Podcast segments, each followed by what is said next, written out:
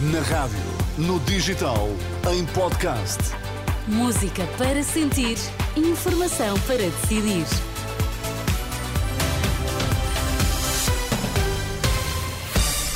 Notícias na Renascença, para já, quais são os títulos em destaque a esta hora, Miguel? Viseu sem urgência pediátrica três dias por semana a partir de 1 de março.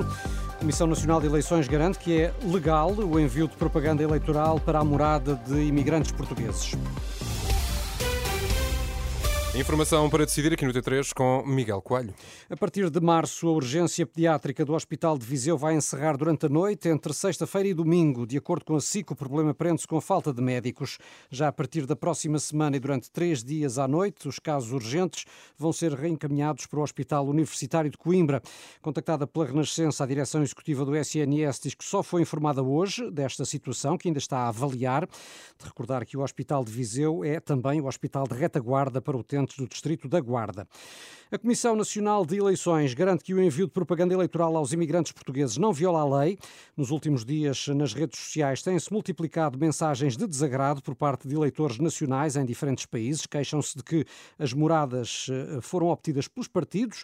No entanto, o porta-voz da CNE explica que é uma situação prevista na lei eleitoral. A própria lei eleitoral que regula as eleições para a Assembleia da República, o seu artigo 54, prevê que os partidos políticos podem pedir ao, ao Ministério da Administração Interna, à Secretaria-Geral do Ministério da Administração Interna, eh, relativamente aos portugueses licenciados fora do país, portanto, aos imigrantes, podem pedir a informação eh, destinada à campanha, à campanha eleitoral. Portanto, nomeadamente receber os recenseamentos uh, eleitoral eletrónico, em base eletrónica, com um compromisso que só podem utilizá-los para, aquele, para efeitos de campanha eleitoral e que devem ser distribuídos a posteriori em uhum. cumprimento da Lei de Proteção de Dados. Fernando Anastácio, o porta-voz da CNE, ouvido pela jornalista Carla Fino, a lei permite aos partidos obterem as moradas de portugueses residentes no estrangeiro para envio de propaganda eleitoral.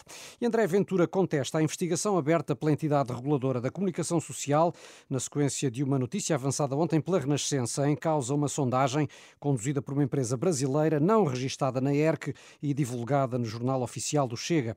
O líder do partido defende que está tudo dentro da legalidade. Era o que faltava, o Chega não se poder referir a notícias de outros países. Às 9 ou 10 da manhã, a imprensa brasileira estava a noticiar empate técnico em Portugal. Então e nós não podemos falar sobre isso? Então, mas sair uma sondagem em Espanha, nós não podemos publicá-la? Mas estamos a brincar ou quê? Mas essa empresa não está credenciada para atuar em Não temos nada a ver com a empresa que está credenciada, nós não pedimos a sondagem, a sondagem não é nossa, está publicada na imprensa brasileira.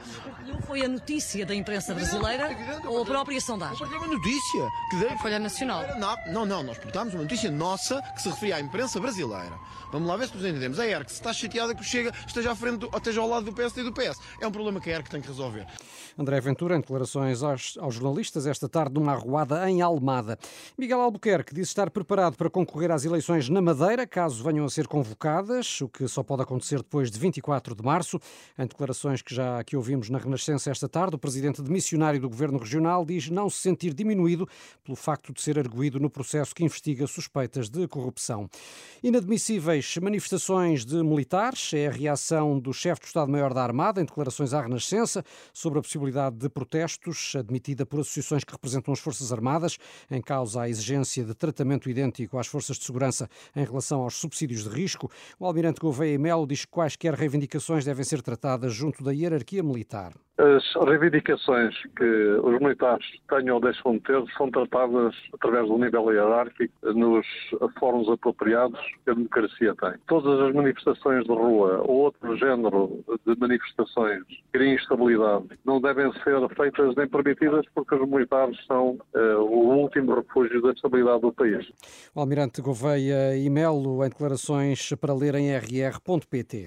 E o presidente da CIP, Miguel, admite que o programa da AD aproxima-se mais das propostas da Confederação Empresarial de Portugal do que as propostas socialistas. Ainda assim, Armindo Monteiro reconhece, em entrevista aqui à Renascença, que ambos apontam para o desenvolvimento económico do país. A pouco mais de duas semanas das eleições, o presidente da CIP coloca nos dois pratos da balança o que pesa a favor da AD ou PS, na ótica dos patrões.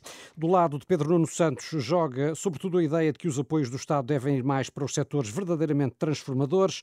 Já em Luís Montenegro é a redução da carga fiscal que agrada ao presidente da CIP e que o leva a concluir que há mais pontos de contacto com as propostas da Aliança Democrática do que com o programa socialista.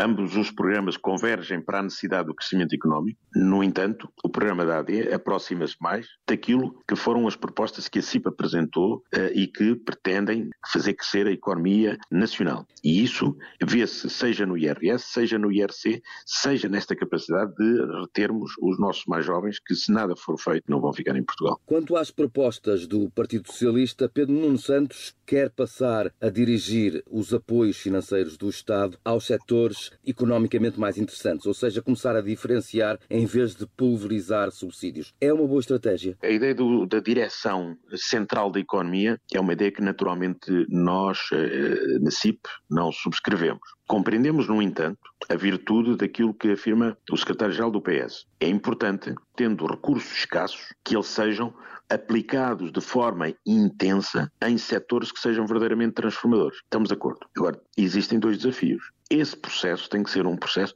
amplamente debatido e amplamente escrutinado. Ou seja, Quando diz escrutinado, não... significa que há o risco de uh, serem favorecidos eventualmente os amigos? Desde logo tem que ser debatido, ou seja, quais, quem é que vai decidir quais os setores estratégicos? Vai ser um pequeno grupo político ou vai ser uma verdadeira discussão na sociedade portuguesa, onde vão entrar também eh, empresas, confederações empresariais e outros stakeholders da sociedade portuguesa. Se assim for, perfeito. E depois o escrutínio que é verificar se efetivamente aquilo que foi a convergência anterior está efetivamente a ser cumprida. É que muitas vezes estas decisões são tomadas em petit comité e perde-se a lógica eh, do bem comum. Temos visto alguma falta de clareza sobre uh, aquilo que acontecerá depois das eleições nos diferentes cenários. Já ambos disseram que uh, não tencionam reeditar um bloco central, mas seria essencial haver uma concertação de posições para que seja assegurado